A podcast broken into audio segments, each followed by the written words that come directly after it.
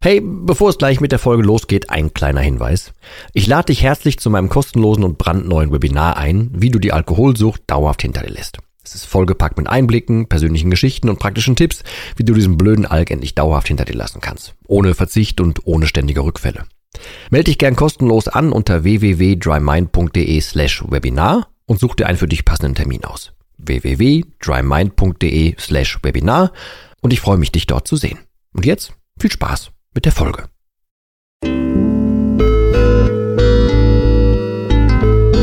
Nüchtern betrachtet. Der Nie wieder Alkohol Podcast.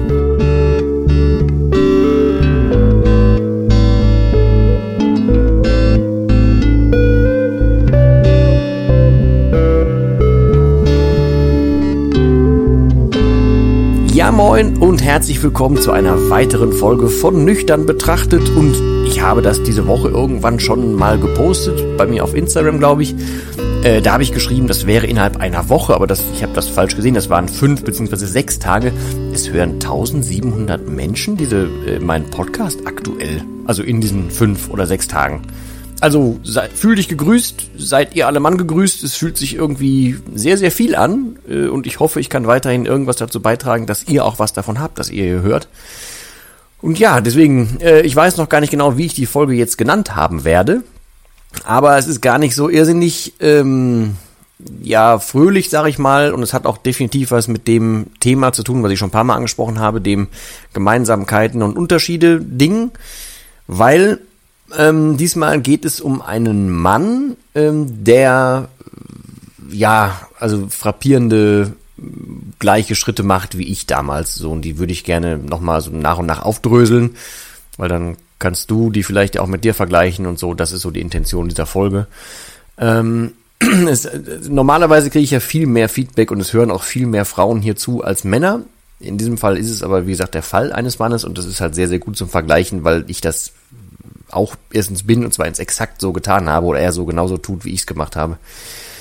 Ähm, also ich habe da schon vor einem Jahr bei ihm, also ziemlich genau sogar ein Jahr, äh, prophezeit, dass es irgendwann so kommen wird. Ähm, und da haben so die ersten Parallelen angefangen. Also äh, generell ist der Hintergrund da so, dass auch schon die Family, also gerade väterlicherseits, hat da auch schon, also zwar kein offizielles Alkoholproblem und so, aber es war halt immer gang und gäbe, dass da auch getrunken wird.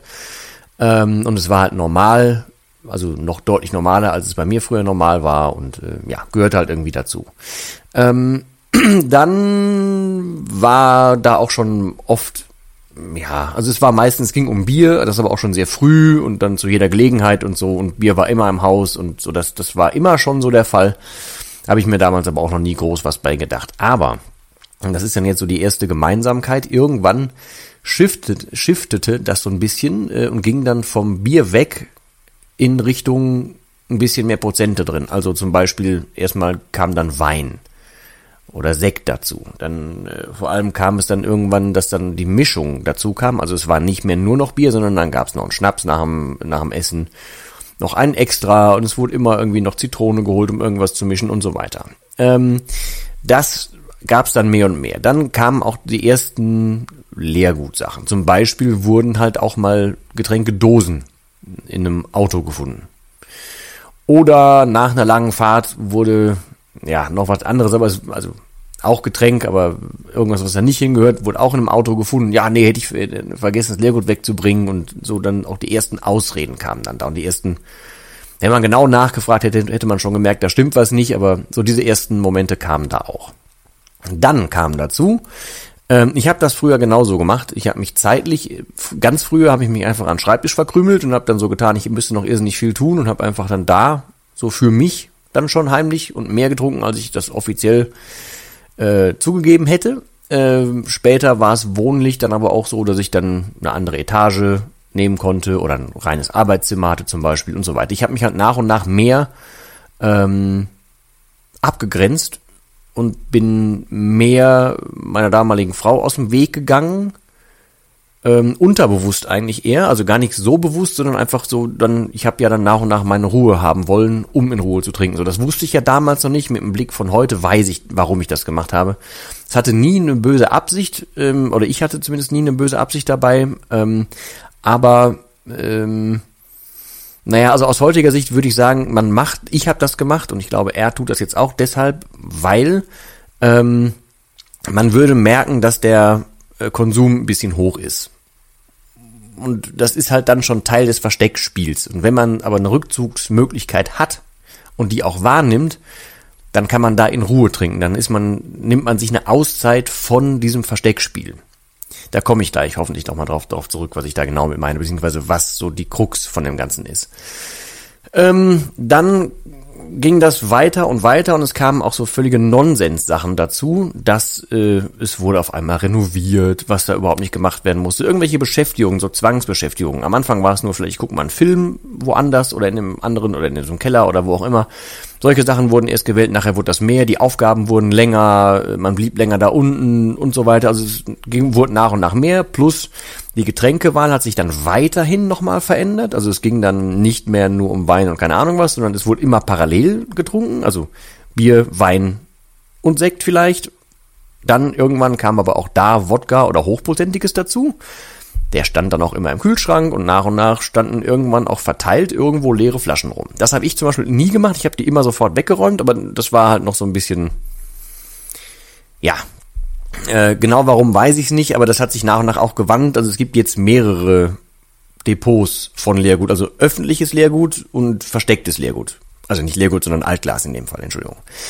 Ähm, also ich glaube, du weißt so grob, wo ich darauf hinaus will. Das hat ähm, der komplette Weg ist insofern der gleiche. Es hat halt angefangen mit, es reicht mir nicht mehr nur noch Bier, sondern es wurde anderes Zeug, dann wurde es mehr gemischt, dann wurde es noch was anderes und parallel wurde sich immer mehr zurückgezogen, wurde immer mehr Raum geschaffen zum Trinken, um in Ruhe zu trinken und innerlich, ohne dass er das wahrscheinlich aktuell, aktuell aktiv weiß, ähm, macht er das, weil er dann da seine Ruhe hat und das nicht erklären muss und nicht verstecken muss, weil jeder von euch da draußen, die selber trinken oder getrunken haben, die wissen, wie anstrengend das eigentlich ist, dieses ganze Konstrukt aufrecht zu erhalten. Ne? Ähm, und dann dadurch nimmt man sich ja unterschwellig quasi ein bisschen Druck, weil man ist ja für sich. Man muss nicht drauf gucken, welche Gläser, man muss nicht drauf gucken, ob irgendwer was sieht, ob irgendwer was riecht. Man muss keinem Rechenschaft ablegen, man kann einfach das tun, was man da gerne macht und das ist ja das Trinken in dem Fall. Ich habe ähm, für mich äh, ganz spät erst oder beziehungsweise erst danach verstanden, dass ich auf, äh, auf eine Tauchstation gegangen bin ähm, und dass das Teil des Wesens des Alkohols ist, weil für denjenigen und für mich damals war es ja total sinnvoll, das zu tun. Wenn jemand zu mir kam und hat gesagt, komm, lass uns was unternehmen, dann habe ich mich gestört gefühlt, weil ich ja gar nicht in Ruhe trinken konnte. Wenn mir zum Beispiel gesagt wurde, wir gehen spazieren oder so, dann habe ich äh, mich auf das Spazieren vorbereitet, weil ich wusste, in der Zeit kann ich ja nichts trinken, also mach das lieber vorher. So, das war doppelter Stress, dann durfte beim Spazierengehen das keiner mitkriegen. Dreifacher Stress und wenn ich zurück war, musste ich mir schon wieder überlegen, warum kann ich mich jetzt direkt wieder zurückziehen danach, weil ich muss ja weiter trinken, weil sonst verliere ich ja meinen Pegel und so weiter. Jeder, der von außen drauf blickt und nicht dieses Suchtproblem hat, der wird dir sich an den Kopf packen und sagen, warum? Was für ein Aufwand, nur um zu trinken, so. Und du trinkst ja dann noch mehr, um das zu verknusen. Und das ist, also in sich ist es halt völlig unlogisch, von außen betrachtet. Für den, der trinkt, macht es halt total Sinn, beziehungsweise man hinterfragt es nicht und hält das ja für richtig. Und das ist das, das Problem, was jetzt zusätzlich in diesem besprochenen Fall dazu kommt, dass die Partnerin ähm, das von außen sieht und es natürlich nicht nachvollziehen kann, was für ihn aber komplett ähm, logisch erscheint. Und die weitere und leider endgültige ähm, Parallele an dem Ganzen, also die, die Gemeinsamkeit dazu, zu mir und zu meinem Fall damals ist, ähm, er kann dann nur von alleine aufwachen. Es bringt nichts von außen jetzt hinzugehen und zu sagen, so und so, du hast da ein großes Problem. Das weiß er, würde ich mal, ich habe es auch gewusst, ich wollte es nur nicht wahrhaben. Ich habe ja umso mehr getrunken, damit ich damit nicht, mich nicht beschäftigen muss. Ich habe mich ja abends so abgeschossen, damit ich überhaupt pennen konnte, damit ich gar nicht ans Grübeln komme. Ich wusste das und jeder, glaube ich, weiß das. Jeder beschäftigt sich mit dem Thema, jeder hat ein schlechtes Gewissen, deswegen versteckt man ja überhaupt erst die Sachen und das ist die Klammer, die ich vorhin meinte. Man geht ja immer tiefer in das Ding rein. Man wird ja immer besser im Versteck spielen, man wird immer besser im Organisieren, man professionalisiert sich immer weiter, weil man weiß, dass man da eigentlich was Falsches macht, aber man tut das, um sich nicht einzugestehen, dass man da was Falsches macht in dem Moment ist das für mich total logisch gewesen und es war eine, eine völlig, ähm, also der stand überhaupt nicht zur Debatte, das zu ändern, Von außen gesehen ist das so ein Schwachsinn, so ein sinnfreier Schwachsinn. Ich kann es wirklich nicht groß in, in, in Worte fassen. Und vor allem ist es eigentlich so ein, so ein klares Bild, was da ist oder was noch passieren wird, bevor er selber draufkommt. Das macht mich halt tatsächlich echt betroffen von außen, weil ähm, ich würde den so gern wachrütteln und sagen, so und so, boah, tritt mal einen Schritt aus dir raus, geh mal einen Schritt so zurück in diese Adlerperspektive, guck dich mal an und vergleich bitte mal eins zu eins, wie es bei mir geendet ist und was passieren musste, wie weit ich erst kommen musste, damit ich das geschnallt habe, was du jetzt gerade machst und ich kann dir genau sagen, was noch passieren wird, was noch passieren wird, was noch passieren wird und ich kann dir auch genau sagen, dass du das gerade nicht hören willst, weil so und so und so und so. Das ist das Erschreckende an dem Alkohol und deswegen ist der so verdammt gefährlich. Ja, eine Lösung dafür habe ich noch nicht tatsächlich, weil ähm, er ist sehr, sehr überzeugt davon, dass er kein Problem hat. Er weiß, dass mehrere Leute wissen, dass er ein Problem hat, aber er ist noch sehr davon überzeugt, dass er keins hat. Es gibt schon die ersten körperlichen Anzeichen und es wird auch irgendwann demnächst mal rappeln. Dann, auf diesen Moment bin ich vorbereitet, das ja, da werde ich dann helfend eingreifen und ich werde zusätzlich äh, meinen Part dabei spielen, aber ähm, ja, ich würde das tatsächlich einfach ganz gern hier als Warnung im Raum stehen lassen. Ähm, hinterfragt dich oder hinterfragt euch, was ihr da tut und denkt immer an diese Unterschiede und die Gemeinsamkeiten. Redet euch nicht ein, um bei diesen Unterschieden zu bleiben, ja, ich habe das Problem ja noch nicht, ich zitter ja nicht oder mir geht's ja finanziell noch gut, ich liege ja gar nicht auf einer Parkbank, ich bin kein Alkoholiker oder ähm, ich muss das und das noch nicht trinken, ich trinke morgens noch nichts, ich trinke erst abends und nach dem Motto, so schlimm ist bei mir noch gar nicht, ich habe überhaupt keine Filmrisse und so weiter. Das sind diese Unterschiede, an denen man sich hochhangeln kann, um sich besser zu fühlen. Wenn man sich aber die Gemeinsamkeiten anguckt, dann sieht man, wie tief man da schon drin steckt. Das nochmal als Hinweis. Es ist einfach ein verdammt wichtiger Punkt. Äh, in diesem Fall jetzt vielleicht nochmal an einem Fallbeispiel ein bisschen deutlicher gemacht. Ja. Ich bedanke mich fürs Zuhören. Das nächste Mal werde ich mich tatsächlich aus dem Hotel wieder melden, weil ich schon wieder unterwegs bin. Freue mich aber drauf. Ähm, ich bedanke mich wie Bolle fürs Zuhören. Ich habe völlig gestaunt, als ich diese Zahlen da gesehen habe. Das ist so gar nicht greifbar irgendwie, aber naja. Ich bleib dabei. Ich glaube, wir sind viel, viel mehr Leute da draußen mit diesem Problem, äh, als ich es vorher gedacht hätte. Aber ich glaube, je mehr wir dran sind und je mehr hier auch zuhören, umso mehr können wir ja vielleicht schaffen, dass man ein anderes Bewusstsein dafür kriegt, dass wir anders damit umgehen und so weiter ja, meine Endversion ist noch so ein bisschen viel mehr Richtung Aufklärung und so, aber da kommen wir nach und nach, glaube ich, erst hin. Das ganze Ding läuft ja auch noch nicht so lange und ich habe es noch ziemlich lange vor. Also von daher noch ein bisschen ruhig Blut und Zeit. Ich hoffe trotzdem, dass, dass ihr ein bisschen was davon habt, von dem, was ich hier so fabriziere. Ich bedanke mich weiterhin fürs Feedback und freue mich natürlich auch weiterhin über weiteres Feedback.